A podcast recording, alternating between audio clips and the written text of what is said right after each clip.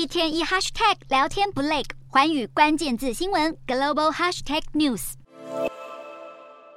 小跑步登上飞机，美国国务卿布林肯在当地时间十六号晚上从华府动身前往北京，预备展开为期两天的访中行程。这次访问说起来是万众瞩目，但他人都还没有到北京，就先被泼了一大盆冷水。针对布林肯访问中国，美国国务院就像是吃了诚实豆沙包一样，发言人表示不抱有任何突破的期望。就连白宫国安顾问苏利文也跳出来说，比起布林肯的行程，白宫方面认为印度总理莫迪下个星期访问华府才是眼前最重要的大事。自家人都不挺了，也难怪北京当局撂下狠话，要美国不要说一套做一套。美中关系从今年二月间谍气球案爆发之后就持续恶化至今。虽然布林肯这一次如期出访，但光是行前他和中国外交部长秦刚的通话就充满火药味。秦刚更是把美中关系恶化的责任统统甩锅给美国，而中国军方在习近平的指示之下，近来也大举做出军事挑衅。上个月底才有中国战机在南海逼近美国侦察机，这个月初中国军舰又在台湾海峡横切到美国军舰前方。美中关系如同在走钢索一样，外界更是好奇双方各自的政治盘算。不过，专家也分析，虽然北京对华府的态度强硬，但是在商业和贸易往来等领域，中中国这一次还是相当有意愿要和布林肯进行磋商。